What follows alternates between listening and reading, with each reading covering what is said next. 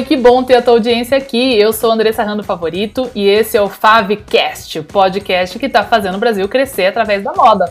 Bora para mais um episódio? Vamos começar só falando sobre a diferença entre design e designer, que isso não estava nem na pauta, mas eu acho bem importante a gente falar isso. Vou até anotar aqui. É, quem sabe a diferença aí é que eu acho, eu vejo muita gente falando ao contrário, e é tão importante na nossa indústria, a gente que está aqui, né, negócio de moda, saber o que a gente está falando, falando a palavra, a palavra, a nomenclatura correta. Tá tudo bem se você não sabia, porque não aprendeu, ninguém te ensinou, então agora é uma oportunidade, por que não? A gente está falando do mês do design e do dia do designer, que foi dia 5 de novembro. Então vamos utilizar esse tema de hoje aqui, onde a gente vai falar sobre como que o design pode agregar valor ao seu produto e permitir que você cobre mais aí dos seus produtos. E vamos começar entendendo então a diferença entre as duas coisas, certo? Bom, do inglês, gente, qualquer coisa que termina com ER, tá? É, er, né? Então, é o fazedor daquela coisa, tá? Pensa fazedor, er, certo? Então, vamos lá. É, tem a cultura maker, não tem? Então, assim, make é o verbo fazer, né, do, do inglês. Então, to make é fazer, certo? É, mas o fazedor é o maker, certo? Então, make mais ER, tá? Maker, certo? Então, a gente tem o substantivo, né? E o outro agora me fugiu aqui. Os, os, professores de português aqui, por favor, me ajudem e me perdoem. Mas o design é o design, tá? É o substantivo, não é uma, uma qualidade de uma pessoa, não é uma atribuição à pessoa. Então, o design a gente pode traduzir literalmente como desenho, quase, tá? Não, não o pé da letra, como a gente utiliza, utilizaria, né? Não é um desenho em si, mas é o design, tá? Então é o desenho, é a coisa, tá? Então eu não sou um design, eu sou uma designer, eu sou uma fazedora de desenhos. Eu sou uma, uma fazedora de design, certo? Então, todo mundo que é formado em design de moda, ou seja, você é formado em desenho industrial, correto? Você é formado em desenho de moda. Você não é um desenho de moda. Então, não fale eu sou design. Fala eu sou designer, ok? Então, o, de, o, design é o substantivo, é a coisa, tá? E o designer é aquele que faz o design, correto? Então, é bem simples aí de, da gente memorizar, tá? Então, quem é designer, levanta a mão aí e fala, eu sou designer, e nunca mais vai falar que eu sou design, tá? A não ser que você é um design, você é um desenho feito por alguém, tipo o Pinóquio, assim, ele, Pinóquio é um design, né? Ele é um design do Gepeto. O Gepeto foi o designer do Pinóquio. Então, assim, a gente não é designer, a gente é designer, ok? Então, é, quem é designer, levanta a mão. Aqui o Romildo Nascimento é designer, eu também sou designer é, de formação. É, não, não atuo tanto, mas o meu coração sempre é uma designer. E a gente vai falar sobre todas as maravilhas, né, não só dessa profissão, mas dessa atribuição, desse trabalho que é o design, tá? Feito pelos designers, ok? Então, esclarecido isso, vamos lá. Então, dia 5 de novembro foi o dia do designer, né? A pessoa que faz design. E a gente conta novembro como um todo, aqui a gente acaba atribuindo aí ao design, né? Ao desenho, tá? Bom, tendo essas definições aí, então vamos falar um pouco mais sobre isso. Inclusive, é, essa questão, eu usei o exemplo aí, né, do desenho industrial, a gente acaba usando muitas palavras em inglês, né, por causa da globalização, é, e é uma coisa desnecessária, porque a nossa, né, a nossa língua portuguesa é uma língua maravilhosa, riquíssima, mas enfim, se alguma pessoa desenvolve alguma técnica ou alguma coisa no exterior, a gente acaba, é, talvez, não sei se por preguiça ou por, é, enfim, por afiliação, a quem desenvolveu o método original, a gente acaba usando a palavra em inglês. Isso acontece com vários termos, inclusive não é o tema dessa live, mas se você tem dúvidas sobre vários termos em inglês, eu tenho um vídeo no meu canal do YouTube que se chama Termos em Inglês usado na moda aqui no Brasil, em Portugal, enfim, em países que falam português e até outras línguas, tá? Mas assim, como eu estou falando português aqui com vocês, vai, vai se utilizar dele, tá? Para você entender, né? Eu já falei bastante sobre markup, aí tem lead time, aí tem lab deep, tem uma série de, de palavras que a gente acaba usando em inglês também por ser uma indústria globalizada e por usar esses termos a maioria das vezes com pessoas estrangeiras, né? Então se usa o mesmo termo, é, enfim. Mas a gente eu usei aqui o exemplo, né, do desenho industrial, que na verdade é o, o, a formação original do designer, né, no Brasil, né, é, principalmente, né, então esse, essa graduação, esse curso superior em desenho industrial formava nada mais do que designers, ou seja, desenhistas industriais, né, ou fazedor do desenho industrial, tá? E eu lembro que na minha época, isso era a época da transição aí, tá? Quando eu estava entrando para a faculdade, né? E, e, a gente não entendia muito porque que desenho industrial viria a ser o que eu, eu vinha fazer, né, por muitos anos aí, que é design de moda, né? É, porque a gente vê a palavra industrial, a gente acha que ali é um desenhista de embalagem de máquina, né, de coisa de máquina, de indústria e tal. Então a gente não necessariamente associa a indústria com a moda, etc. Então daí acabou se criando essas ramificações, né, e graduações aí de design de moda, design gráfico, design de produto, né, na minha época que a gente tinha e que era praticamente o design industrial, né? Então, quem era essa época aí do, do desenho industrial? Levanta a mão aí. Quem é formado em desenho industrial, fala para mim, que é um designer, tá? Então, não tem nada a ver essa história de máquina, não, e no fim acabaram se ramificando e criando várias graduações focadas no tipo de produto que a gente ia desenvolver. O que eu acho bastante válido, porque a gente tem realmente muitas peculiaridades né, de cada área. Então, é, eu já tive uma designer, uma estilista na minha equipe, por exemplo, formada em desenho industrial, né, e ela tinha uma formação muito bacana, né, de design como um todo, que é o tema dessa live aqui de hoje, tá? É, mas do de moda, ela teve menos acesso, né? A, a, corte, costura, enfim, todos os processos de fazer um produto de moda, é, confecção de bijuterias, de chapéus, sapatos, etc. Porque a gente tem muito tipo de produto de moda. Então, daí ela foi fazer lá uma pós-graduação no tipo de produto específico que ela gostava de trabalhar, no caso de lingerie. Então, para quem está se perguntando quanto a isso também, né? Enfim, deixa eu ver se tem algum mais designers aqui. Ó, o Rui também é formado em design, isso aí, Ana Paula Chaves também. Que legal, gente. Então. Bom, então vamos seguindo aqui. Então, entendendo isso, né, eu pus esse contexto do desenho industrial para a gente entender é, da onde que surgiu tudo isso e desgourmetizar né, o termo e trazer para o que ele realmente quer dizer. Né? Então, o desenhista industrial ele estava sempre buscando pela solução de alguma coisa. E eu vou começar então com o nosso primeiro é, grande tema aqui da nossa live, que geralmente eu quebro aqui em três, né? Então a gente já falou sobre a diferença entre o design e o designer, né? É, e falando da definição do design como um todo, né? E como que isso, eventualmente, aqui até o final dessa aula, a gente vai entender como que isso agrega valor aí para o seu negócio, que o que a gente quer é poder cobrar mais pelos nossos produtos e não só isso, tornar, fazer com que as pessoas vejam valor naquilo que elas estão pagando mais, que elas fiquem felizes com o produto que a gente leve, né? Todo mundo que é designer aqui é, ou trabalha com design Deixa aqui nos, é, nos comentários para mim o que, que, te dá mais gratificação da sua profissão, o que, que te levou a escolher essa profissão, tá?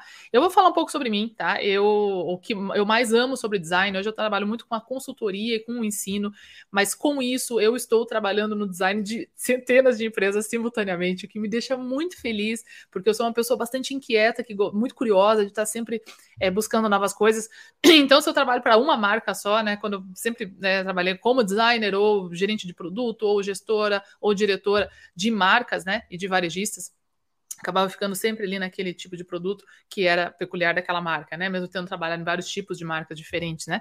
Mas agora eu fico muito realizada porque eu consigo acompanhar os meus alunos aqui do Mora de Sucesso. Você pode saber mais aqui na descrição né, desse vídeo ou no link da, da do meu perfil aí para conhecer os meus cursos, enfim, onde eu acompanho literalmente todos os tipos de produtos. Então tem, tem joia, tem vestuário, tem chapéu, tem calçados, tem moda bebê, tem de todos, e tudo isso é, a gente vai trabalhar em todas as, estratégias, as estratégias de produto, de marca, etc. Mas sempre eu volto no produto, né? Então, como designer, o que, que eu sempre quis, é, né, como né, né desse, desse trabalho, é levar a solução para o dia a dia das pessoas. Tá? Eu vejo muito isso, na minha opinião, é, é exatamente o que me encanta né, desse trabalho. Então, pode ser uma roupa, pode ser hum, uma mesa, pode ser uma embalagem, tá? Quem nunca xingou a marca quando você foi abrir uma embalagem, rasgou tudo, voou tudo para cima, seja de líquido que te molhou inteira, ou seja de coisinha que caiu tudo no chão, você fica muito brabo com aquilo, né? Então isso é um mau design, né? Quem nunca pegou um negócio que não funciona, certo? E isso é uma coisa que me chateia bastante. Então, eu sou uma, uma, uma designer chata no sentido da funcionalidade, né? É, tenho várias colegas que são esteticamente muito mais talentosas do que eu, são é, designers com muito mais talento estético do que eu para mim, o que sempre me atraiu foi a questão da funcionalidade. E eu vou trazer aqui, aproveitando né, o assunto e o fim de semana, onde eu assisti. Eu não sei por que eu não tinha assistido antes ainda, mas eu assisti o documentário do, do o filme, né? Na verdade, do Steve Jobs, né? Que é o fundador da, da Apple, né? E, e o designer de tantas coisas que vocês estão usando aí, mesmo que você não tenha produtos da Apple, né?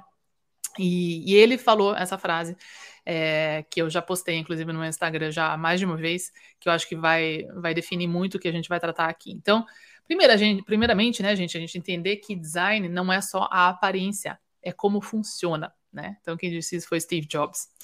E eu gosto muito dessa frase, tá? Porque a gente pode levar isso a muitos níveis do que a gente está fazendo aqui, tá? E essa não vai ser uma aula sobre design, mas como que o design pode agregar no, no serviço que você está prestando, nos produtos que você está vendendo e fazendo com que você consiga até cobrar mais caro, como a Apple consegue, né? E a gente não vai entrar no mérito do, do marketing como um todo, aqui a gente vai focar sempre nos produtos, que é algo que eu foco muito, tá? Então não existe marketing milagroso para produto ruim, que não funciona, que é desconfortável e tudo mais, tá? Não existe, não, e não existe venda se você não tem o estoque dos produtos bons que as pessoas querem. Então, vocês vão me ver batendo sempre nessa tecla, essa é a base fundamental do meu método.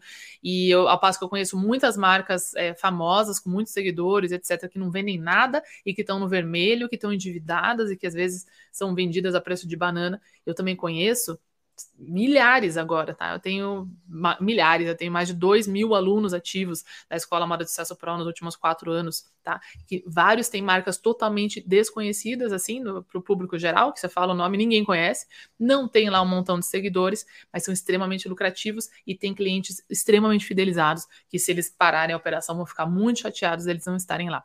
E eu, pessoalmente, prefiro cuidar e cultivar esse tipo de marca que não vive só da aparência, mas porque as pessoas voltam lá para comprar mais desses produtos. Essa é a base fundamental do meu método que eu quero levar vocês. Então, não é uma técnica de venda, uma técnica de marketing que vai induzir alguém a comprar um produto que, na verdade, quando ele for utilizar esse produto, vestir esse produto, ele talvez não se encante é, ou não sinta que quanto ele pagou foi o suficiente. Talvez ele se sente, inclusive, lesado ou levado né, na, no, no, bico ali, na conversa, no marketing, ou por impulso, tá? E não é isso que a gente quer. A gente quer, na verdade, o contrário, que é que aquele, a pessoa levou aquele produto, ela vai usar aquilo, fala, meu Deus, eu tô positivamente surpresa.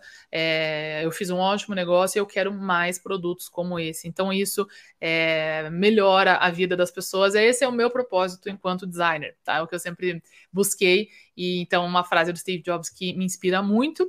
É, e, enfim, deixa eu ver aqui nos comentários de vocês. Podem deixar nos comentários dúvidas ou comentários sobre o que é a sua definição de um bom design também para a gente abrir aqui esse debate aí, tá bom, gente? Uma live mais interativa aí para a gente conversar. Bom, então, se não é, como, é só aparência, sim como funciona, e usando essa frase do Steve Jobs, vamos pensar então em tudo que ele fez enquanto designer. A gente pode nomear vários designers, artistas que fizeram, enfim, esculturas, é, quadros, designers gráficos é, super famosos, enfim, designers de moda muito relevantes pela aparência dos produtos. Mas eu, pessoalmente, eu considero Steve Jobs um dos maiores designers aqui do, da nossa era. Sabe por quê? Porque vocês estão aí do outro lado é, me vendo em tempo real, em outros lugares do mundo, com um aparelho de telefone celular, tá? Que a gente pode chamar de smartphone. Se não fosse o smartphone, não tinha uma imagem vívida, um vídeo, um aplicativo fácil de se utilizar e fácil de se conectar à internet, tá? Então, quem tem um, um uma idade próxima da minha, vai lembrar de quando os celulares eram aqueles de botãozinho que a gente usava para telefonar para as pessoas. Depois a gente começou a mandar SMS para as pessoas. E aí veio o BlackBerry, tá? Que já existia a internet nessa época, e o BlackBerry começava a mandar e-mail, e você conseguia ver fotos. Vocês lembram disso? Então, mas era uma coisa meio de executivo, meio que a firma dava para você, e etc, né? E aqui tinha aquelas mensagens instantâneas do BlackBerry. Então, o BlackBerry já tinha vários elementos do que o iPhone depois veio a trazer, tá? Enquanto isso, a gente também tinha o iPod, que ele já existia já há alguns anos quando o BlackBerry saiu. E quem é da época também do Discman, do Walkman, vai lembrar né, o trampo que era quando você queria escutar uma música, né? Então você não podia correr com o Discman porque ele pulava, né? Fora que eu viajava muito, eu morava em vários países diferentes. Barulho aqui. E, e, eu viajava, metade da minha mala era, era CD, né? Então eu tinha que levar naqueles porta-CDs um monte de CD. E quando eu vi uma amiga minha primeira vez com um iPod, Eu falei, nossa, que legal. Ela tem todas as músicas naquele negocinho. Eu falei, imagina quanto que eu vou economizar de espaço, né? Por mais caro que seja esse produto, eu não vou precisar carregar uma mala inteira, porque eu me mudava, eu tinha que levar uma mala inteira de CD, gente, tá? Então o iPod é sobre como ele funciona. Sim, ele é lindo também, mas as pessoas não compraram ele porque ele é branquinho. Ele, e, e falava, ah, não, eu, eu vou comprar um Discman ou um Walkman porque é melhor a gente comprava porque as músicas ficavam lá dentro, todas elas, e aquilo funcionava e era fácil de eu encontrar, tinha aquela, aquela rodinha. Então eu já tinha o, o iPod e existia o BlackBerry. E no BlackBerry tinha, dava para pôr música. Tinha alguns celulares naquela época. Eu tinha um Sony, Sony Ericsson naquela época, que dava para você pôr música, mas era um trampo. Você tinha que ligar no computador, daí não funcionava. Aí você não conseguia escutar, é, não cabia, né? Não tinha espaço de memória suficiente, enfim. O iPhone, ele é a invenção do smartphone como a gente conhece hoje. Então, o BlackBerry não existe mais. E foi com o iPhone que as pessoas passaram a efetivamente usar a internet a partir dos seus dispositivos de celular, tá? Dos dispositivos na mão e fazer tudo que a gente faz hoje. E eu me lembro que naquela época eu estava trabalhando no netaporter.com e existiam já previsões que mais da metade das compras na internet, que antes era feita só pelo desktop, iam ser feitas pelo celular. E a gente não conseguia acreditar como que aquilo ia ser possível, porque a gente estava pensando naquele negocinho chato, naquela telazinha desse tamanho do Sony Ericsson ali que você tinha que para digitar, você tinha que apertar, né? Para apertar o C, você tinha que apertar o A três vezes, né? O 2 três vezes, era toda aquela confusão. Como que alguém vai conseguir comprar pela internet?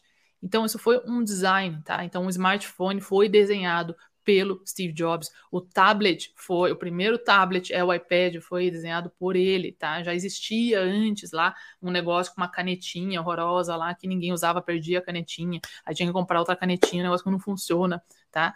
Então as coisas são além da aparência delas, é como funciona, tá? O iPod é uma grande revolução, revolucionou a indústria da música por como ele funciona, por eu conseguir comprar música. Na época a gente comprava no computador, né? E daí baixava no, no iPod. Depois com o iPhone, que era, que era conectado na internet, tinha um iPod dentro do iPhone, então tinha dois produtos no mesmo. É isso que hoje a gente usa todos os dias e não, não, nem, faz, não, nem faz ideia da complexidade, né? Às, às vezes faz, mas não se lembra da complexidade que era antes. Então, eu tendo um aparelho desse tamanho, no tamanho do celular, eu consigo fazer compras, compra de música, escutar as minhas músicas, conectar o meu computador, tirar fotos é, e fazer o que a gente está fazendo aqui hoje. Tá? Isso tudo começou com um bom design. O que, que foi um bom design? Como funciona? Então, como que as pessoas vão usar esse produto? Tá? Então, sim, ele tem todo o direito de cobrar muito mais. Agora a gente não está falando de patente, a gente está falando de um produto que faz algo que o outro não faz. Ah, mas o BlackBerry era muito mais barato. Dane-se o BlackBerry. O BlackBerry não funciona. Ah, mas também faz isso. Mas não faz bem. Você fica lá um tempão digitando o negócio, é ruim, né? Não faz tão bem.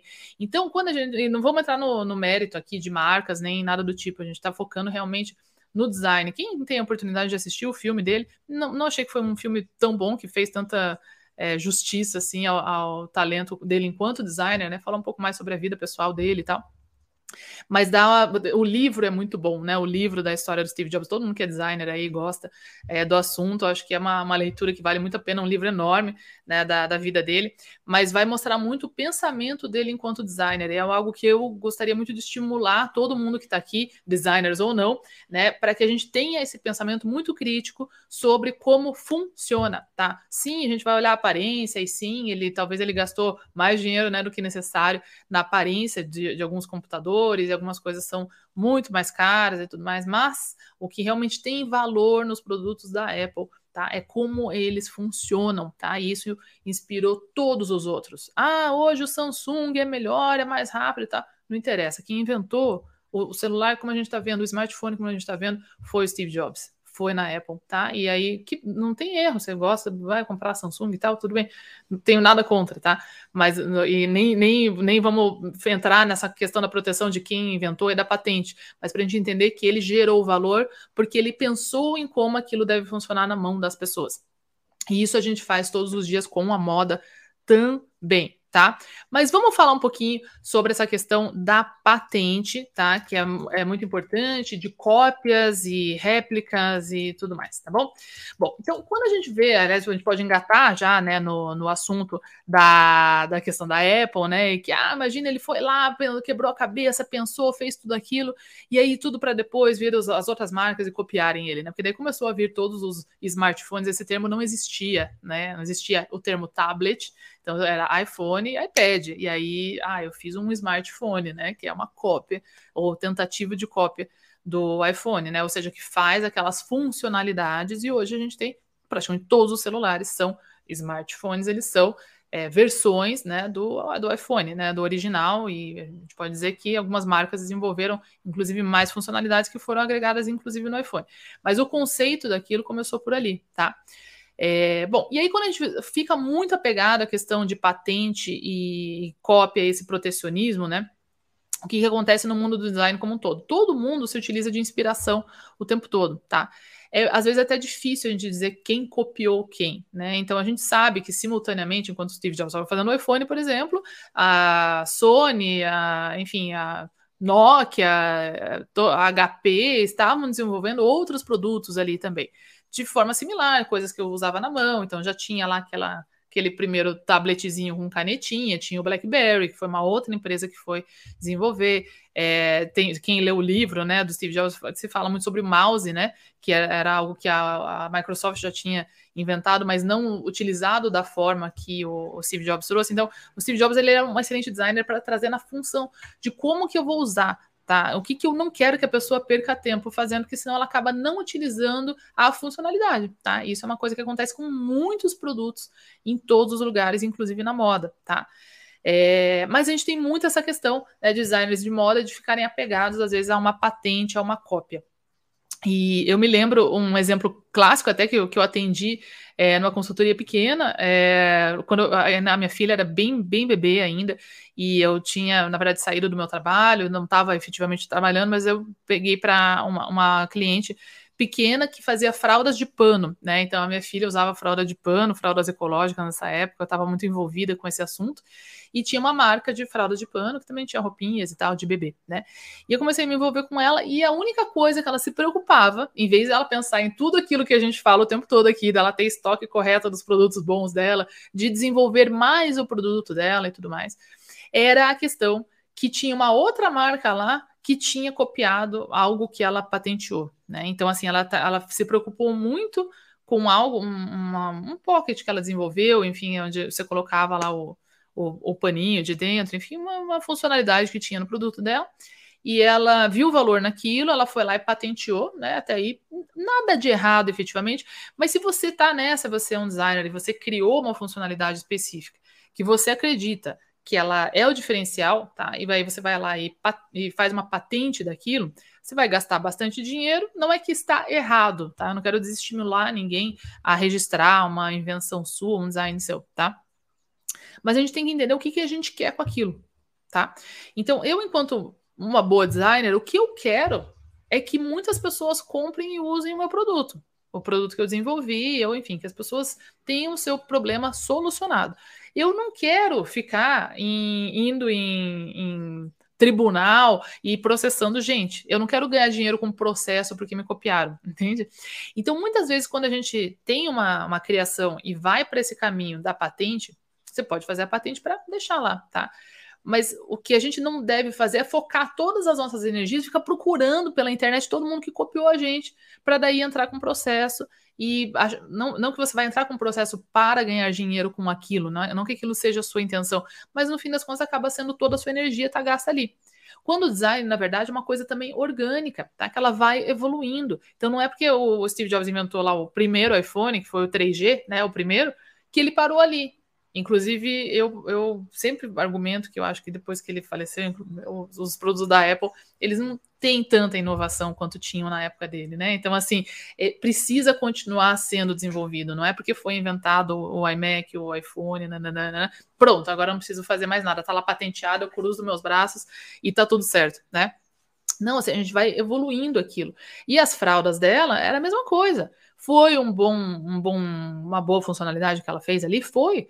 Mas é suficiente para ela viver daquele produto para o resto da vida? Talvez não. Às vezes tinham coisas ali que ela podia melhorar. Era pesado, era grosso, podia trabalhar com outras matérias-primas, novas tecnologias de matérias-primas biodegradáveis saíram no mercado, por exemplo. Né? Então, por que não retrabalhar aquilo?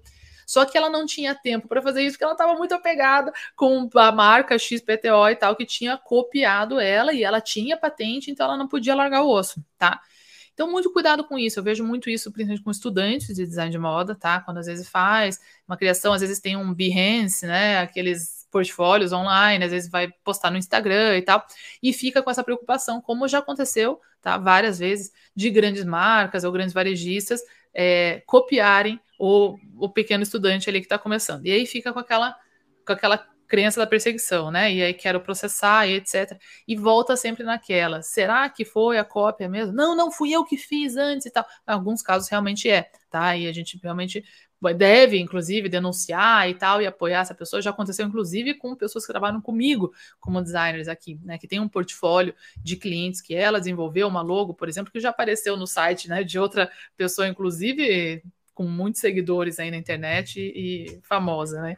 E que cria toda essa, é, essa, essa, imagem de mentira aí com base no trabalho de outras pessoas. Isso realmente acontece, tá? Agora, uma roupa, uma saia, uma estampa, às vezes, né? Às vezes a gente tem ilustradores, né? Aconteceu recentemente, né? Recentemente não, acho que já faz uns dois anos. Uma ilustradora que processou, não sei se foi a Riachuelo ou a Marisa, enfim, que usaram uma estampa que foi uma ilustração dela, né? Aquilo foi claramente a ilustração dela. Então tinha provas que ela tinha colocado aquela ilustração no Instagram dela anos antes ou um ano antes, e daí apareceu lá uma camiseta com essa com essa estampa, né? Que foi lançada vários meses depois dela ter postado aquilo e era exatamente a mesma. E é um traço que você identifica muito com aquela designer, tá?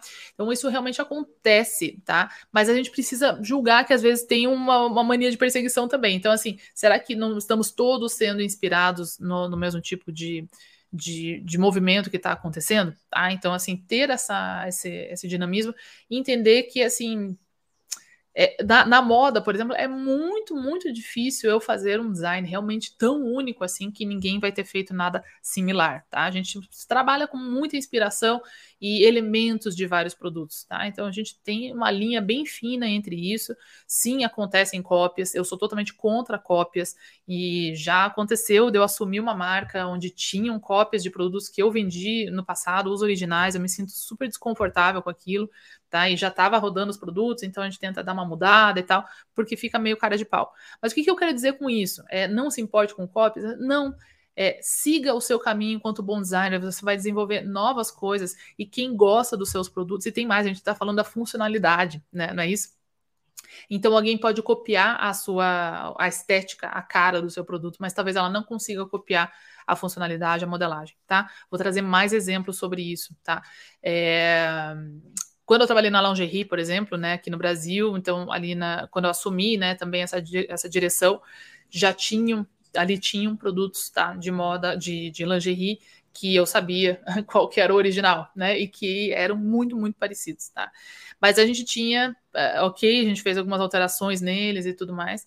E tinha um outro produto original, de uma marca original, que é a Waco, por exemplo, quem tiver interesse né, em lingerie e nessa questão toda, já falei sobre isso antes aqui no canal. A Renata Branches também comentou uma época, acho que ano passado, sobre isso. A gente fez um debate aí no Instagram também sobre isso. É, existe um sutiã que é um best-seller mundial, da Wacol, que é uma marca japonesa, é, é, com base nos Estados Unidos, que é um sutiã bem conhecido visualmente, né? É uma renda bicolor, é, bem flossy, assim que a gente chama, ela tem um, um, fio assim opaco, bem bonito, com relevo, em alto relevo. Ele é todo floral e ele é um sutiã cobertura total né, que veste maravilhosamente bem. Uma renda muito bonita. Esse sutiã, esse, a linha toda, né? Tem a camisola e tal. Eles aparecem bastante em revista, em novela e tal, tudo mais. É da Waco, tá? Então, assim, qual que é a base quando a gente fala de um produto icônico? Eu ensino, inclusive, isso aos meus alunos que já têm loja, vou desenvolver uma marca própria. Eu vou começar a desenvolver minha marca própria a partir do quê?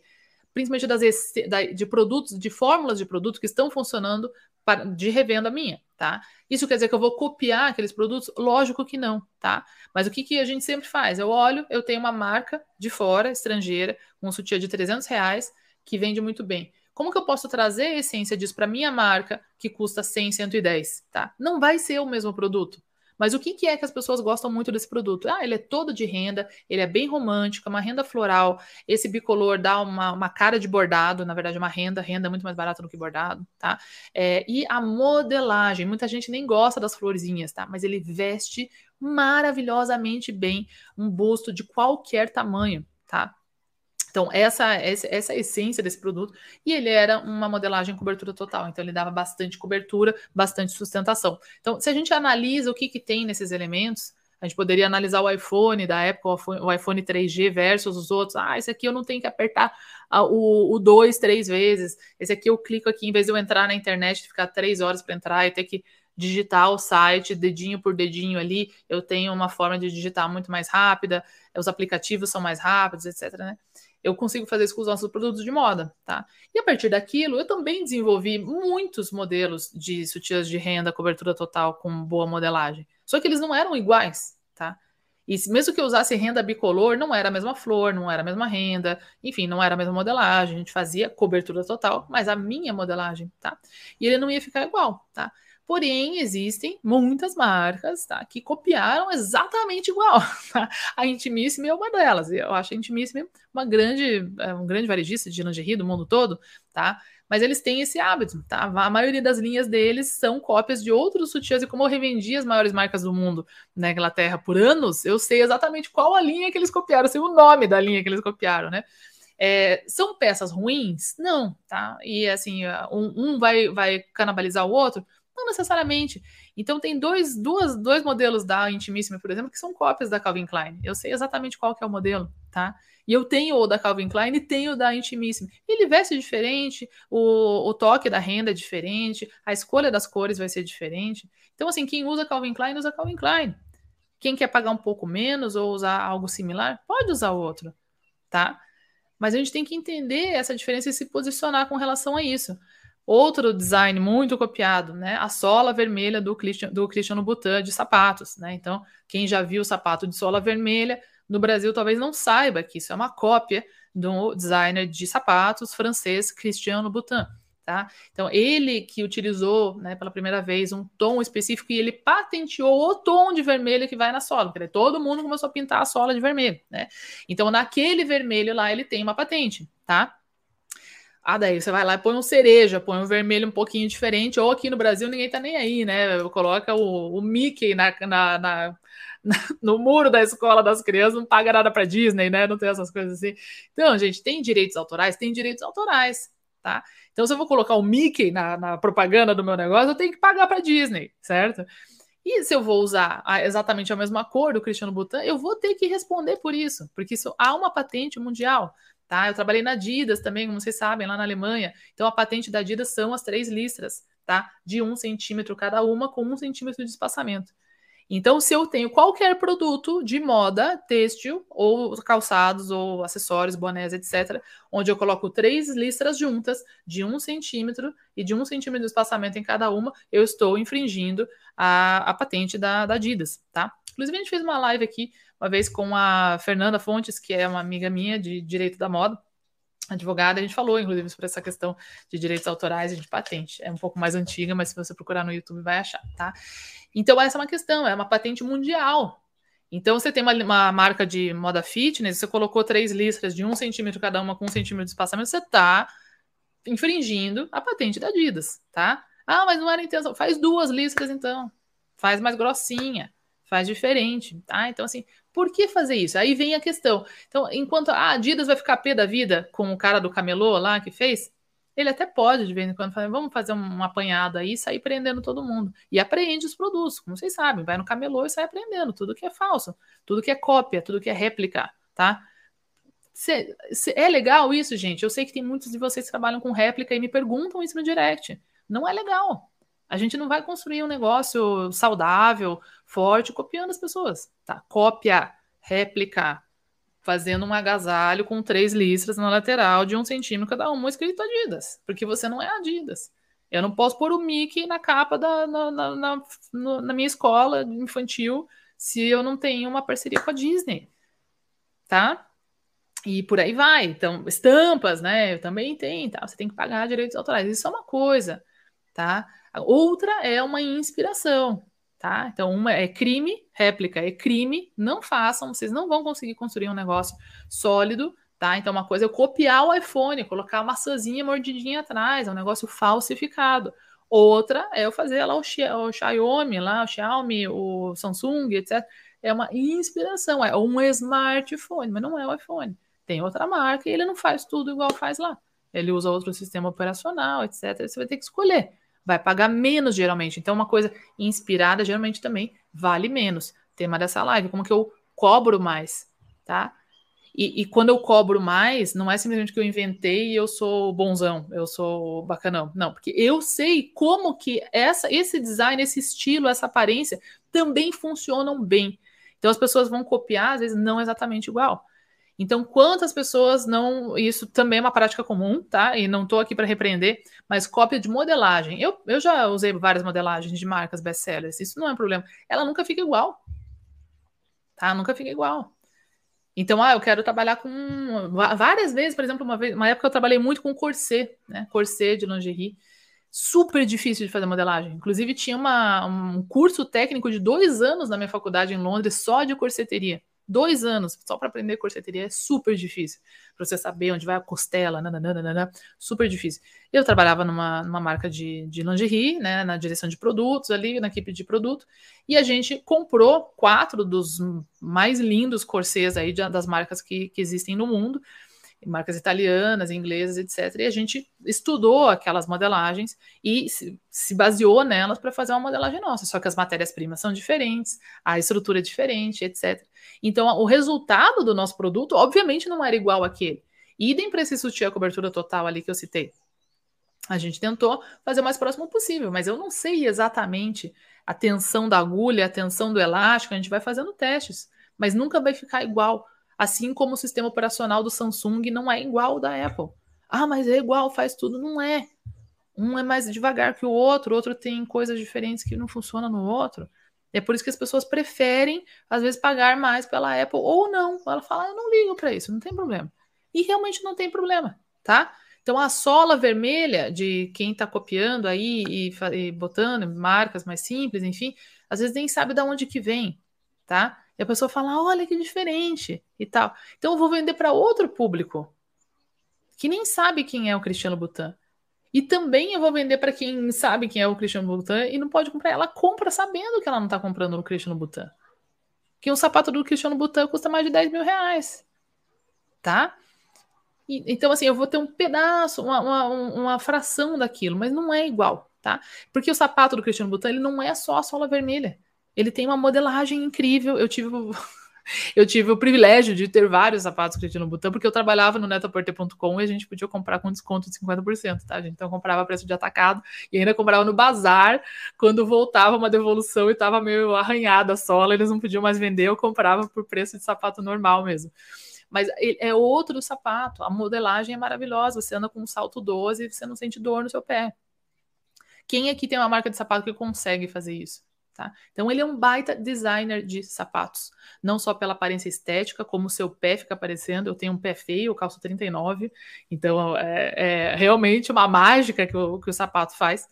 É, dor no pé, etc. Então, assim, vai muito além da, da sola vermelha. E é por isso que ele consegue cobrar muito mais. Se fosse só a sola, a sola vermelha, não seria suficiente para sustentar o preço que ele cobra tá?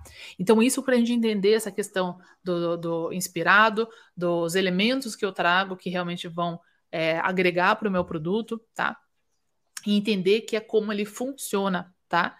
E aí isso tem o custo. Então, eu trouxe, acho que nesse segundo ponto aqui, a gente pode entender é, que isso tem um valor, tá? E que não é simplesmente pintar a sola de vermelho, não é simplesmente você colocar três listras do lado do teu agasalho que vai fazer com que as pessoas queiram pagar mais por eles tá? Porque os produtos da Adidas têm muita tecnologia, eles são responsáveis pelo desenvolvimento de tantas tecnologias têxteis, de produtos de esporte que tornam a prática do esporte mais confortável, sua performance ser melhor, você passar menos calor, você não, não ter tanto cheiro, você estar mais leve.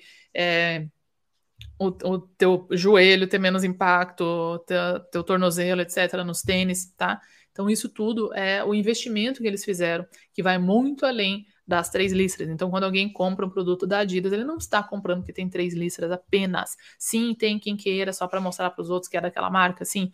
Só que, ao mesmo tempo, ela está pagando mais por um produto que também tem uma performance muito melhor. E é esse o estímulo que eu quero levar para vocês. Então, não é a bala de prata de, ah, eu inventei a sola vermelha. Não. Você vai trabalhar em produtos serem bons.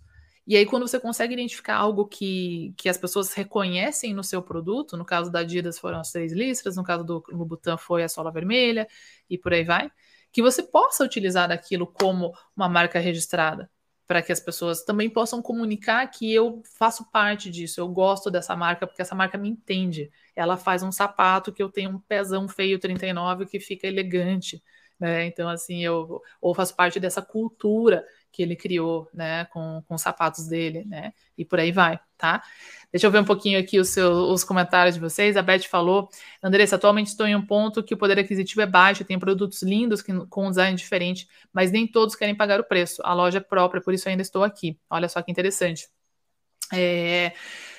Se as pessoas não estão pagando mais, é porque elas não viram valor, tá? Então, esse é o grande ponto, tá? Até quem viu o filme do Steve Jobs, né, ele mostra, né, uma época onde ele desenvolveu lá o computador da Next, né, que se chamava Next, que era um computador caríssimo, que era é, voltado para a educação, enfim, custava uns 6 mil dólares na época, lá nos anos 90, assim, e que foi um fracasso em vendas, tá? Então ele foi um bom design, mas ele foi fracasso de vendas. Então as pessoas não viram valor. Agora o iPhone, todo mundo viu valor. O iPod, todo mundo viu valor, porque aquilo trouxe uma solução tá? Então, esse é um ponto muito importante que você trouxe, Beth, obrigada pela tua pergunta, para a gente refletir sobre essa questão do design, né? Então, eu falei a questão da patente, que é a gente não não sentir esse, é, essa, arrogância, às vezes, né? De, ah, eu, eu desenhei, então eu sei tudo e tá aqui. Não, se as pessoas não gostaram e não viram valor, não vão pagar mais caro. Você não vai ter valor agregado pelo seu design, tá? Então, o design que vale mais é aquele que tem valor, tá? É, a Beatriz aqui, oi Bia, falando como fica essa questão para t-shirts de artistas, por exemplo. A gente fez a nossa live sobre, sobre música semana passada, né? Eu ia falar isso, mas é importante, falei do Mickey, né? Se eu colocar o Mickey lá, você tem que pagar direitos autorais para Disney, senão é falsificado é, artistas de várias coisas, né? Então, a gente pode citar bandas, né, Via? Então, mesma coisa. Então, vou fazer uma camiseta de banda. Eu tenho alunos aqui do Modo Sucesso Pro que tem negócios de camiseta de bandas, por exemplo, né? Então, qual que é o propósito de eu ter uma loja de camiseta de bandas? É ajudar a divulgar o estilo de música, o estilo de vida e tudo mais, certo? Então, parte disso é ajudar as bandas que fazem essa música, certo? Então, se eu faço mais, então eu posso pegar uma uma serigrafia e escrever lá Nirvana e vender. Tá escrito Nirvana, a pessoa vai comprar porque tá escrito Nirvana, tá lá o nome da, do artista preferido dela. Só que lá o pessoal do Nirvana não vai ganhar nenhum tostão por isso, tá? Aí infringe direitos autorais. Se vocês compram camisetas de banda, por exemplo, na Renner, em, enfim, varejistas né, com reputação, que tem ISO e tudo mais, todos eles, se você olhar na etiqueta, a etiqueta não é só da Renner, é também do, do artista. Então, eles estão pagando direitos autorais. Então, se você quer fazer isso, existem vários é, órgãos e representantes né, desses direitos autorais, inclusive a It Rocks, quem quiser acompanhar, que é meu aluno aqui do Moda de Sucesso Pro, é, trabalha justamente com as camisetas licenciadas das bandas, né? Então, é, a parte da, do, das vendas, um percentual vai para a banda da marca. E idem se eu trabalho com a Disney, eu tenho que ter ali uma filiação à Disney e passar por uma aprovação e tal, e pagar um percentual para a Disney, para utilizar o Mickey, tá? E quando eu falo de artistas, ah, tem lá o Romero Brito, né? Sei lá, que usa em tudo, né? Tem até lenço de papel do Romero Brito, Bom Ar do Romero Brito e tal. Tudo isso as pessoas estão pagando para o Romero, Romero, Brito. Então, ah, eu posso fazer um design inspirado num, num, quadro do Romero Brito? Eu posso, tá? Só que, enfim, ele vai ter menos valor agregado para quem realmente quer comprar algo lá do Romero Brito, tá? Então, assim, se eu sou a Tilibra, estou fazendo caderno com a capa do Romero Brito, do Romero Brito eu preciso pagar para eles, tá? Então, isso faz parte de produtos licenciados, tá? Esse aqui é o termo que a gente utiliza e as grandes marcas e varejistas têm lá uma pessoa responsável por produtos licenciados. Ela tem que ter um contato de alguém na Disney, de alguém lá na, na Warner, né? Vou fazer Marvel, eu tenho que ter lá na, na no, acho que é a Warner, né? Enfim, a Disney, né? Agora, tá? Para você aprovar. Você não pode simplesmente colocar o Superman lá, tá bom? Você precisa. Aqui, a Astrodino falou: a gente, é aluno, né? Wesley, tudo bem? A gente aqui não trabalha com personagens da Disney, da Pixel, etc. Sim, justamente por isso que daí você tem que. Você pode criar os seus próprios personagens. A gente falou muito sobre isso, né, Wesley, também. Então, assim, você pode fazer o seu dinossauro, é, o seu unicórnio e tal, e tudo isso acaba atraindo a criança também. Agora, se eu quero um negócio da Frozen, por exemplo, vou ter que pagar mais caro. Eu, como mãe, não gosto de pagar mais caro porque tem a Frozen desenhar. Já viram pasta de dente? Né? Então a pasta de dente lá do Mickey é mais cara. Eu não compro. Porque, enfim, né? Não porque eu não, não gosto, não acho que tá certo, não, porque eu só quero escovar o dente da minha filha. Mas vai ter quem a criança fala que ela só escova o dente se tiver o Mickey ali, então assim, facilita para escovar o dente, eu compro a escova de dente, a pasta do Mickey, tá? A Oral B tá pagando pro Mickey, tá? É... Márcia, tenho loja há 12 anos, aprendi que fiz tudo errado. Poxa, Márcia, um tema tão leve como hoje, imagina nos outros dias aqui, quando a gente falar de várias coisas complexas aqui da gestão do negócio. É, aqui, a Adelina falou: tem, é, tem alguma dica para mim que já trabalhando na linha feminina, na parte de fitness e praia, estou querendo entrar em outra marca, qual o teu conselho? Aí, outro tema, né? O tema da live aqui é sobre, sobre design ali. Tem várias coisas no meu feed, no meu canal do YouTube, tá? O Wesley falou aqui, saiu um lote sem meu mascote, levei uma enxurrada de reclamações porque estava sem, você viu? Você já criou um personagem seu próprio e que esse teu personagem, né, Wesley, se alguém copiar e fizer esse teu dinossaurinho aí, você pode sim entrar lá com uma ação, daí aí vale você já começar a registrar é, no NPI ali a sua patente, sua marca registrada com o seu bichinho, né? E isso é interessante também de você fazer, você já vai criando, achou a tua sola vermelha, né? Então utilize isso, tá? É, bom, gente, então vamos aqui. A Cintia falou: embalagens de produtos, qual o grau de importância, o quanto devo investir em relação ao produto, trabalho com semijóias, super legal. Vamos entrar no nosso terceiro ponto, que daí eu falo sobre isso. E a Bia falou: gostaria de trabalhar com obras de pintores, agora estou preocupada com essa questão. Sim, se você vai usar uma obra de um pintor, você tem que pagar por ela. Né? Então, esses quadros aqui, por exemplo, quem já comprou na Urban Arts? Essa, isso, essa xícara é também tem uma patente. É uma xícara de chá, para quem gosta de fazer infusão. Interessante, né? Também a gente paga lá pro design. Quem já comprou na Urban Arts, né, que é uma loja de, que vende pôster, é, você paga um percentual pro designer que fez esse design aqui, tá? E atrás tem lá o nome da pessoa que é e tal, enfim. Então a Urban Arts faz o que? Ela faz a, a, impressão e faz o quadro e tudo mais, mas ela comprou essa arte de algum designer. Então, Bia, você faz a mesma coisa. Tá falando com o designer que fez, o pintor que fez a, a ilustração ou a arte, etc., você vai ter que combinar ali um percentual, que isso é um direito autoral, assim como quando a rádio toca a música de alguém, ela, o artista recebe, tá? Então vamos aqui para o nosso terceiro ponto. Falando então de desenvolvimento dos produtos e de compras, tá? Então, como isso não tem fim, aqui a gente está falando muito mais de quem tem marca própria, vai estar tá associando muito, muito mais coisa, mas se você tem loja também, e quer entender como que esse design pode agregar para você, vamos entender mais. Então a Beth falou ali, é, um, estou com um ponto que o poder aquisitivo é baixo e tem produtos lindos com design diferente, mas nem todos querem pagar o preço. Se você tem marca, vende produtos de marca de terceiro ou tem marca própria, voltando aqui, então entrando no nosso terceiro ponto do desenvolvimento de produto e a funcionalidade, tá? Então, como eu disse lá, as pessoas não estão vendo valor. E veja que não é só sobre a beleza, sobre ser diferente. Na verdade, às vezes ser diferente não é o que agrega valor. Né? Ai, que diferente, tá? Não sei o quê. Não, as pessoas não vão comprar porque é diferente. E tem muito design bizarro que vai cobrar mais caro e tal, porque ele é um artista boladão e tal. Só que se a pessoa ficar feia, gente, as pessoas não vão comprar, tá? É, e, e, assim, o design não precisa cobrar mais caro. Então, aqui que eu queria chegar para gente concluir tudo isso, né? Quando eu comecei a live aqui, duas pessoas comentaram aqui, ai, que blusa linda, tá? Eu, inclusive, já usei em várias fotos dessa blusa aqui. Sempre tem alguém me perguntando quando eu, que eu comprei. Eu comprei na Amaro. Eu não paguei caro nela. Ela é de poliéster, ela não é de nenhum tecido caro, tá? Mas ela tem um design legal, né?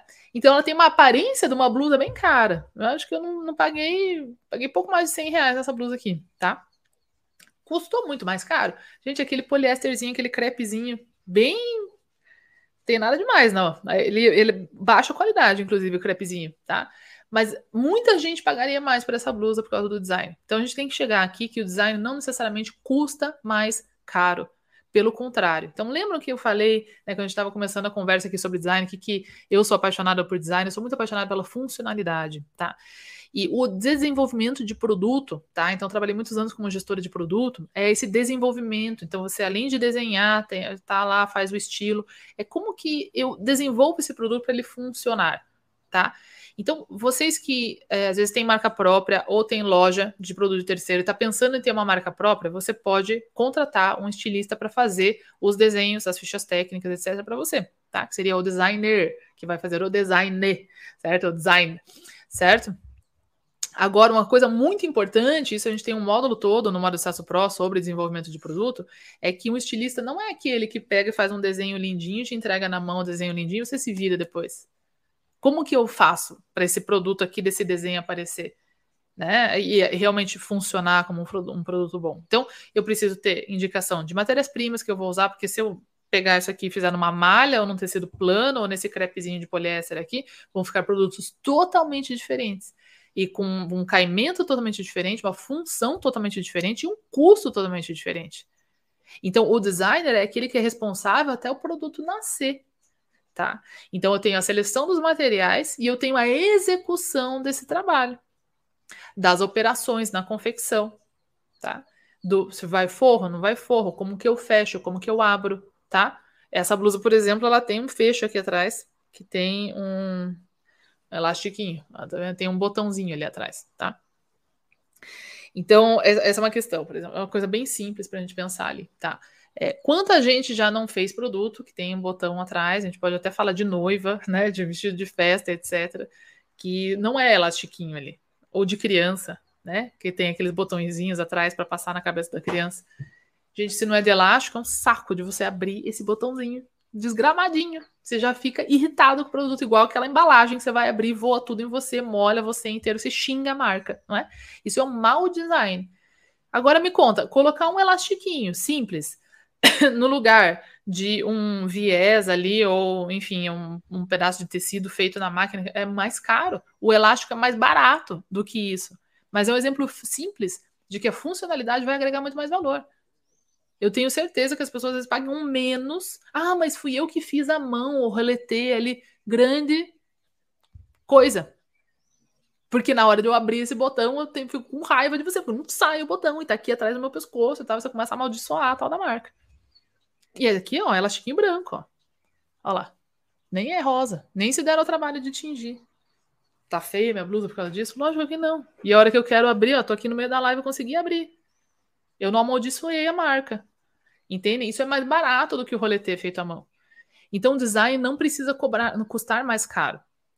Design é como funciona, não é só a aparência. Aqui a gente está falando da aparência, tá? Mas é também como funciona. Porque quantas peças lindas que são um inferno de usar, as pessoas não querem usar.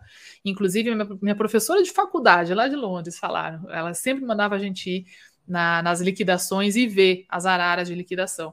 E ela falava: olhe tudo que está lá na promoção, é o que você não deve fazer como designer. É tudo que as pessoas não querem. E ela falou: vocês vão ver que os produtos estão lá, é tudo cheio de amarração, tudo cheio de coisa difícil, difícil de usar, as pessoas não sabem usar, é um negócio meio esquisito.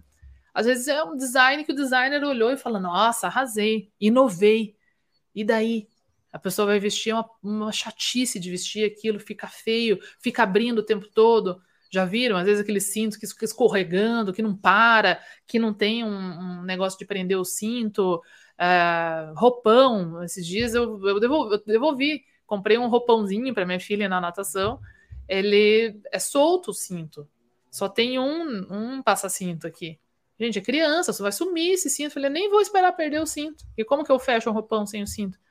Fui lá, devolvi, paguei mais caro em outro que era costurado. Que difícil que é, gente. Você pegar o cinto. É mais barato você fazer uma costura aqui atrás no cinto do roupão do que você fazer um passa-cinto.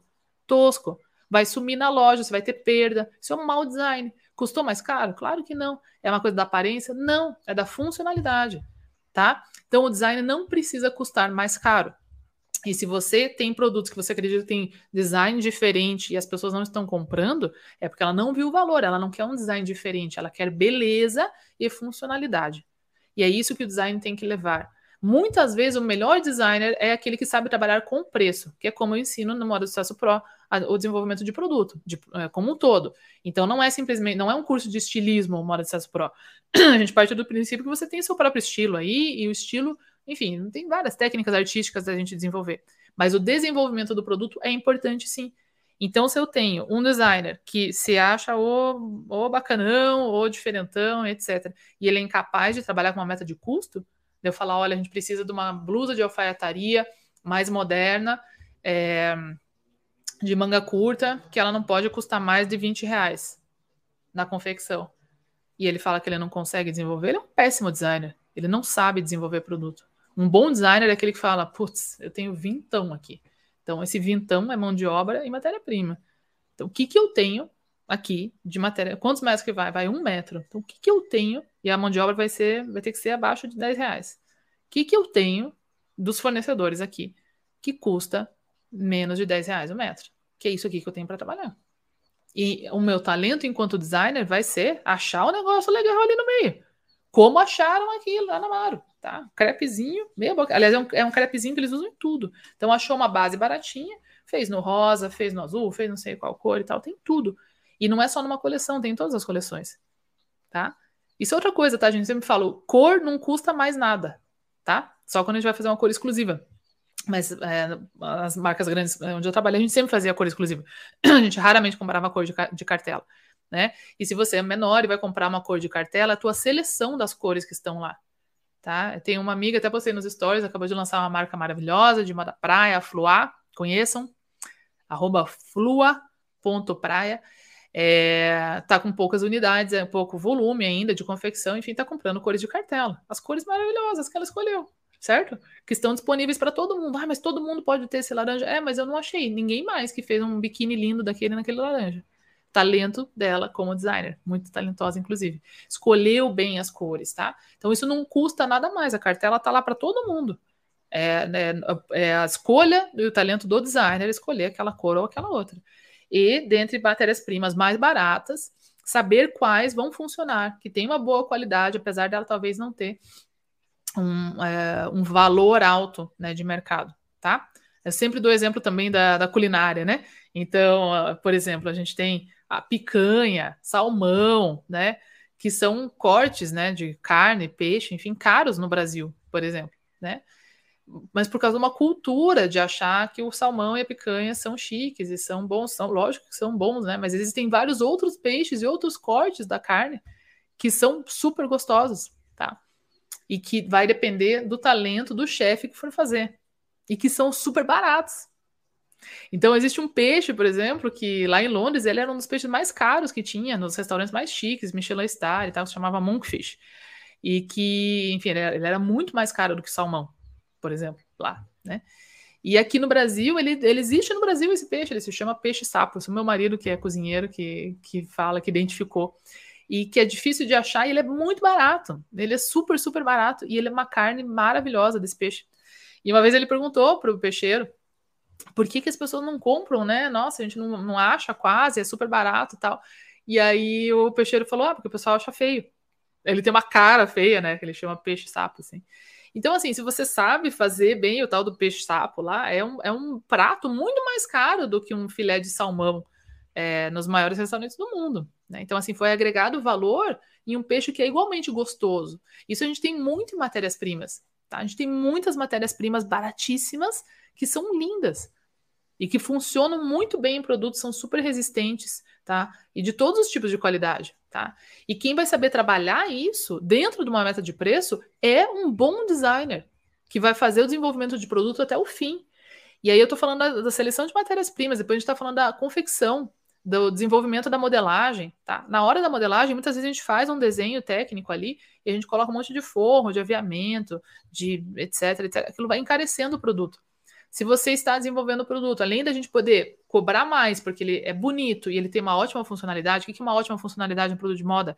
Veste bem, é confortável, é fácil de usar, veste vários tipos de corpo, não precisa ficar se batendo com um cinto, com não sei o que, você põe e vai, né? As pessoas dão valor a isso, tem uma durabilidade legal, combina com várias coisas. Se eu estou falando uma bolsa, ele tem os bolsos no lugar certo, eu consigo colocar meu celular. Sabe, às vezes tem bolsa que peca porque, poxa, ela não, me, não viu que ela por um centímetro cabia um notebook ali dentro. E aí você já consegue vender para quem quer uma bolsa legal para pôr um notebook dentro. Comeu bola, tipo um centímetro a mais de couro, gente, sabe? Numa tampa que você pode fazer na bolsa melhor. Então, agregue isso, você vai conseguir vender mais. Então, o que, que agrega valor na ponta? Estética e funcionalidade, tá? Conforto, durabilidade. Isso é um bom design ali na ponta que vai fazer você vender produtos que custam mais caro. Então, se você acredita que ele tem design e não está vendendo, as pessoas não estão pagando mais caro, que não tem isso. Tá? Então, às vezes você tem um produto que não tem design, que é uma cópia de alguém, ou que tem um monte de gente que tem igual, tanto faz, mas ele é bonito, confortável, fácil de usar e tem uma durabilidade ali decente pelo preço que a pessoa está pagando. E além da gente conseguir cobrar mais caro quando a gente realmente entrega um produto com tudo isso de design, eu também vou trabalhar no design no custo do produto, tá? Tanto na compra de produto de terceiro, onde eu vou avaliar tudo isso que a gente está falando na hora da minha seleção. Então não é porque é salmão que é necessariamente mais gostoso, e eu posso comprar um peixe-sapo, tá? Então, é, eu vou comprar, por exemplo, um produto que tem uma matéria-prima mais cara. O meu cliente sabe a diferença entre seda e poliéster, ele vai pagar cinco vezes mais? Se o seu cliente vai, maravilha. Então, vamos trabalhar com, com produto de seda, vai comprar ele de seda. Agora, você comprar um produto de seda e não falar para ninguém que é seda, e você vai misturar ali com um monte de produto de poliéster, ele não vai entender a diferença. E ele não vai saber por que, que ele tem que pagar 800 reais naquela peça quando ele pode pagar 200 na outra. Tá? Então eu preciso explicar a funcionalidade, o conforto, a durabilidade, a sustentabilidade da seda, todas as propriedades da seda também. Tá? Isso quando você vai comprar produto de terceiro. E se eu estou desenvolvendo o meu produto, ali no desenvolvimento de produto eu tenho a oportunidade de baixar o custo dos produtos também, tá? Com essa inteligência. Então, será que eu preciso desse zíper? Será que eu não posso mudar o roletê aqui, ó, do botão e colocar um elástico branco? Vai ser muito mais fácil de, de abrir. É, será que eu preciso de tanto bolso? Porque quanto que custa cada bolso quando a gente está baixando o preço no desenvolvimento de produto? O que está custando caro confecção? Você fala, olha, essa barra que você colocou aqui é um saco de fazer, ela vai e volta, demora, tal, fica caro. Poxa, vamos pensar em outra barra. Precisa ter essa barra? Será que por causa dessa barra eu vou, vou cobrar 200 reais a mais? Ela tem uma funcionalidade, um conforto, uma estética, uma durabilidade maior? Sim ou não? Se a resposta for não, vamos fazer outra barra, que sai mais barato. Tá? E um bom designer vai poder olhar para essa barra e falar: olha, tem uma outra barra que é bem mais barata. Isso acontece também na arquitetura, na falha culinária. A arquitetura é a mesma coisa. Eu posso fazer uma, uma decoração super cara, que ela é feia e não funcional. Eu posso fazer uma decoração super barata, que ela é funcional, que ela funciona. É, funcional e funcional, ótimo, né? redundante. Mas que ela é mais barata de executar, de fazer manutenção também tá? E que ela não necessariamente é mais feia, pelo contrário, ela pode ser super moderna, super bonita, tá? Pensar nas soluções que a gente quer e que são importantes para o nosso cliente, tá? Certo, gente? Quero aproveitar para mostrar aqui as, as alunas da, da Universidade Positivo que se formaram semana passada. Fui convidada para a banca delas aqui e eu ganhei de presente delas esse, esse brinco do I Do Design, é uma marca daqui de Curitiba, que usa é, plástico do lixo então, esses brincos aqui são feitos de plástico e foil, né, do, do lixo. E eu não comprei, bom, eu ganhei, né, mas eu compraria mais, é, de fato, tá? É, as, as, pessoas não compram isso aqui porque é feito de plástico, elas, isso é um bônus, é um a mais. Poxa, que legal, a gente compra porque é bonito. E eu fiquei maravilhada com a, com a estética. Então, a estética é funcional. O pino que ela usa de aço inoxidável, tem, eu sou alérgica, então muito design sustentável. Eu não posso usar se for de miçanga vendido na praia, que vai cair minha orelha, tá? Então ele tem conforto, ele tem é, funcionalidade, tá? ele tem estética e ele é extremamente durável também. Então é um negócio que eu posso até tomar banho com isso que ele vai, vai ficar aí. Então, parabéns, sigam.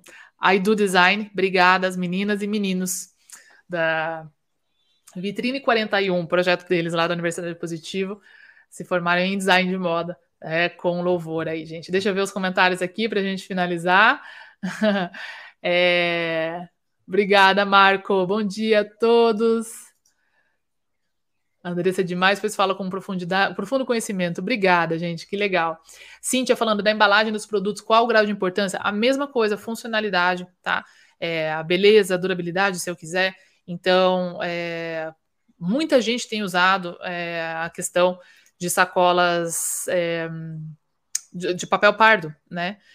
Porque é a mesma coisa, vou ter um custo muito alto quando vou desenvolver minha própria sacola e tal. Então, eu posso fazer um carimbo, eu posso fazer um adesivo, se aquela sacola funciona para mim.